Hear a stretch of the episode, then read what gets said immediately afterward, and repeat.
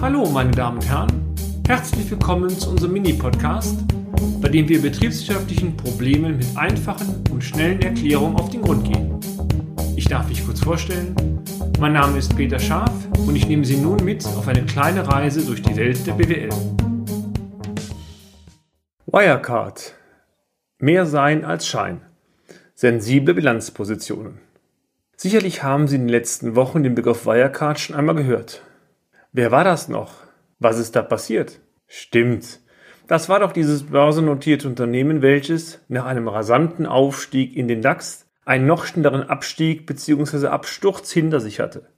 Die Tagespresse ist voll von Kommentaren. Aber was hat Wirecard mit kleinen mittelständischen Unternehmen zu tun? Wir glauben sehr viel. Achten Sie auf die großen Brocken.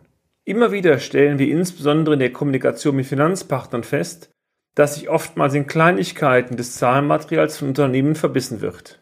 Aber sind die Kleinigkeiten kriegsentscheidend? Unsere Devise war immer, die großen, für eine Bonitätsanalyse entscheidenden Blöcke müssen als belastbar und damit interpretierfähig angesehen werden können. Nur dann lassen sich aus dem Zahlenmaterial heraus Aussagen ableiten, die ein den tatsächlichen Verhältnissen entsprechendes Bild der Ertrags-, Vermögens- und Finanzlage des Unternehmens ermöglichen. Bei Wirecard fehlten knapp 2 Milliarden Euro. Natürlich können alle Zahlenstatistiken alle Jahresabschlüsse Fehler enthalten. Aber direkt 2 Milliarden übersehen ist schon heftig. Klar, gegen aktiven Betrug ist kein Gläubiger gefeit. Dennoch, muss es gleich immer Betrug sein? Manchmal ist eine Kombination aus Ungewissenheit, einem nicht wahrhaben wollen von schlechten Zahlen sowie suboptimale externe Beratung des Unternehmens zu zahlen, die nicht auf dem Papierwert sind, auf dem sie gedruckt sind, die Kombination von allem. Natürlich. In der heutigen Zeit müssen wir formulieren, die Bits nicht wert ist, die die Zahlen verbrauchen. Das Dilemma fängt in aller Regel bereits damit an, dass eine steuerliche Begleitung des Unternehmens, die nach unserer Erfahrung zwingend erforderlich ist, vom Mandanten nicht auf Basis der höchsten Kompetenz sowie des größten Beratungsengagements für das Unternehmen ausgewählt wird, die Auswahl erfolgt stattdessen vielmehr rein nach dem Preis. Aber ist Preis wirklich alles? Natürlich.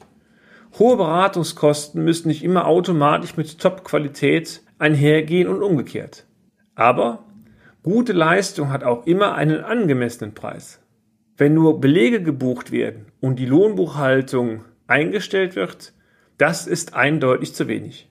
Ein konstruktiv kritisches Hinterfragen von Zahlen kann es wirklich sein, dass sich XY so entwickelt haben? In Kombination mit einem gemeinsamen Erarbeiten von Handlungsempfehlungen hilft maßgeblich, das Unternehmen erfolgreich auf Kurs zu halten. Unser Tipp? Legen Sie Ihren Fokus immer auf die sensiblen Bilanzpositionen. Eine Auswahl von solchen Positionen stellen wir Ihnen in folgenden Beiträgen nacheinander vor.